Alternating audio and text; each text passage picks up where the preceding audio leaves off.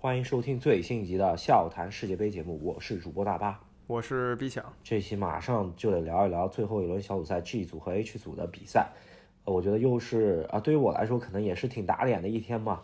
这个预测又是基本上全挂了，出了一场比赛，是吧？对，这个预测我觉得又谁也没想到。那咱先说一下小组赛最后这一组吧，最后这一组局势还算明朗，先是喀麦隆跟巴西。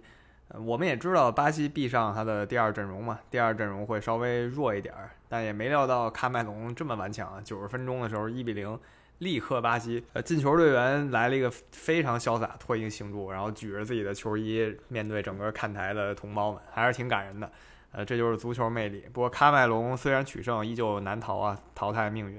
巴西呢正好相反，虽说失败了，但稳坐小组第一，没有压力。呃，巴西呢这这一场比赛是。把所有没上过的人全上啊，除了第三门将没上以外，全呃就是本届巴西是呃二十六人名单二十五人以上，这非常夸张，呃也是蒂特，我觉得脑子也算清楚嘛，因为要赢世界杯，毕竟七场球，你这三十天左右，四天平均左右一呃四天一场球，你不太可能叫什么呃一套阵容往死里赶的是吧？这个。这场比赛无关痛痒的比赛也就放掉了，是吧？但是呢，呃，替补阵容巴西其实还是碾压喀麦隆，进攻呃机会不断，但是没有完全没有把握住，真的也是有点快乐。嗯，对，我觉得巴西就算是他的第二套进攻进攻群吧，对，马丁内利、安东尼两个边儿，然后前场有热苏斯和罗德里戈，这都是我们耳熟能详的顶配球星啊，但是他们依旧没能 拿下喀麦隆。呃，中场拦截其实还行，法比尼奥和弗雷德两个人，呃，做的还可以。呃，就是说这第二套巴西阵容也还可以了，边后卫稍微捉急一点，不得不上这三十九岁阿尔维斯。那进入淘汰赛以后，这些东西都会逐渐被掩盖掉，因为淘汰赛的话肯定是第一阵容全力出战的。呃，还有一点就是为什么这届世界杯小组赛第三轮这么多强队翻车呢？后来我们仔细想啊，一个很重要的原因就是小组赛和十六强赛之间居然没有一天休息时间。也就是我们醒过味儿来，再打开电视，直接就是十六强战了。在往届世界杯中，我们都会有一天休息，让大家会回顾一下整个小组赛，然后球员们也可以缓一缓劲儿。就像上届我们节目还做了一期小组赛的大回顾，但这次来不及了，因为明天淘汰赛直接开干了。对，这个也是非常匪夷所思的一个安排吧。呃，我看梅西直接开喷了，就说那个把球员不当人啊，因为阿根廷可能刚踢完最后一轮小组赛。也是挺关键的一场啊，基本上费了很多劲，然后三天以后直接就踢这个十六强了，也是要命的这个赛程啊。呃，反正就是小组赛最后一轮还在使劲踢的球队是确实还是有点劣势。当然，他的对手澳大利亚也是最后一轮使劲踢的，是吧？对，梅西说的一点错没有，就是说这个。球员不能这么累啊，对吧？你不能这么把球员往死里用，而且世界杯前大家刚刚踢完这么紧张的联赛，然后上来踢世界杯，然后强度这么高，连个一天休息都不给我，真是服了。不知道赶场赶什么呢？国际足联得反思一下。那我们说回这个组，喀麦隆虽败啊，这败打引号，就是小组里败了，这场胜了，但他赢得大家的尊重。然后巴西呢，毫无压力取得小组第一，这跟所有人预测是一样的。呃，比较雷人的一场吧。瑞士跟塞尔维亚踢了一个三比二，瑞士取胜。这个大巴昨天看好的不错，我稍微看好了一下塞尔维亚，呃，我看好了弗拉霍维奇什么这些人，他们确实进球了，但是无奈防守不给力。那塞尔维亚也挺搞笑的，本组火力最强的球队进了五个球，但是小组垫底儿，非常尴尬。嗯，那有一点就是我没想到啊，瑞士还会丢那么多球，这是我没想到，比就比分会这么大，我觉得这个还是比较有意思的一个点。然后他俩之间的比赛能踢得这么开放，也确实是搏命了，是吧？嗯，没错，就是两队都想得很明白，就是要拿下才行。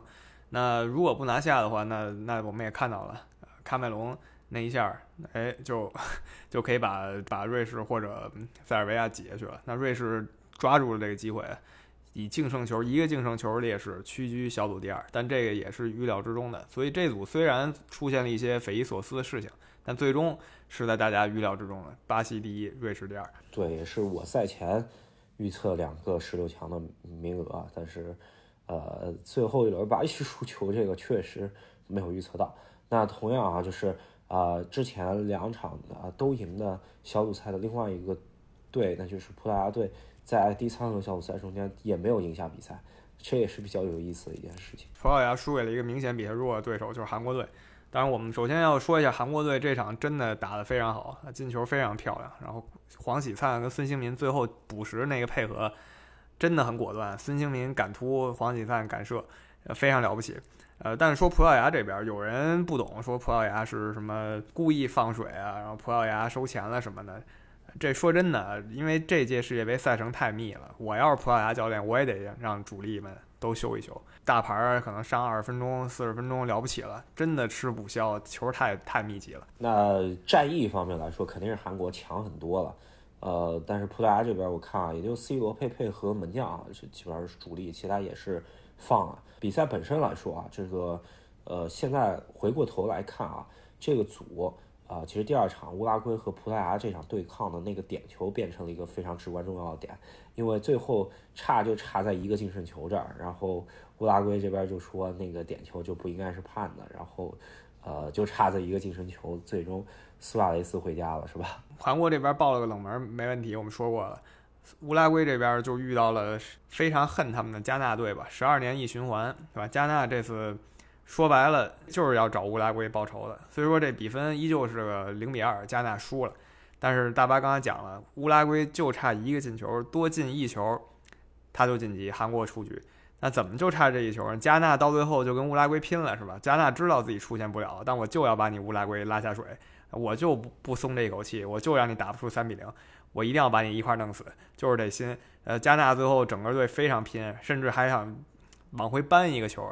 不管怎么样，苏亚雷斯在替补席上落下眼泪，是吧？这跟那个十二年前也是在球员通道那个时候喜极而泣的那那个苏亚雷斯，真是一个十二年一轮回啊！这真是时光匆匆，但是呃，就是人都老去了，是吧？对，真的，苏亚雷斯可能大家听我们节目知道，是我非常非常非常喜欢的球员，就在这个时代里，甚至是我最喜欢的前场队员。呃，他也终于要退出主流足坛了，这个是他国家队的绝唱，毫无疑问。俱乐部方面，他已经退出主流了。那乌拉圭的黄金一代从一零年开始崭露头角，到现在呢，也终于谢幕了。跟他们类似的就是昨天谢幕的比利时队。那两个黄金一代就此终结。那这个组呢，呃，葡萄牙小组第一，我觉得大家都能预测到，甚至我觉得葡萄牙呃能出现，他不一定小组第一。那另外一支出现球队啊，虽然是韩国队，大家确实我觉得猜到的人不多吧。呃，我觉得韩国队做的比较好的第一场是跟乌拉圭能逼平，这可以。乌拉圭应该反思一下，说为什么自己没出现呢？主要还是说拿不下韩国队，这是一个主要问题。第一场进攻太无力了，啊，第二场又进不了球。如果进了葡萄牙一球的话，也不至于这么吃瘪。那第三场呢，终于是自己的水平了，可是来不及了。呃，韩国队做的好，就是第三场。非常果断，而且还是葡萄牙进了一球在先嘛，对吧？依旧敢打出来，毕竟也破釜沉舟了，也没什么可想的了。葡萄牙也挺无奈的吧？二十年前被韩国队黑了，对吧？那场球大家有目共睹，韩国队被裁判明显照顾了。二十年后呢，还是没能在韩国队身上占便宜，挺无语的。嗯，那关键是呃，在场上呃吃红牌的那个保呃保罗本托还变成韩国队主教练了。本场比赛是虽然是作弊上冠，但是呃。只只能说都是老熟人相遇吧，这个其实还是背后有这么一个故事。然后比分呢，也跟二十年前是一模一样的，这也挺有意思啊，也是一个二十年的一个轮回，是吧？没错，所以这组真的到最后决战的时候，真是一个故人相遇的感觉。那加纳虽说输了，但也打出了赢韩国的一场不错的比赛，然后最后拼了死命啊，把乌拉圭拉下水了，也算小报一筹吧，没有直接打败对手出线。这是他们理想的状态，但是现在这个结果，啊，对他们来说也不太坏吧？那总体来说吧，咱们这一次肯定不能来十六，呃，就是小组赛回顾了吧？咱们就稍微简短说一嘴，这十六强对阵就是，呃，马上马不停蹄就要开踢的是吧？这个，呃，说实话，这这个后面的八场比赛都很精彩，啊，我觉得第一比赛日就是荷兰对美国，然后阿根廷对，呃，澳大利亚，对吧？那我们预测节目时候跟大家聊一下，马上见，拜拜。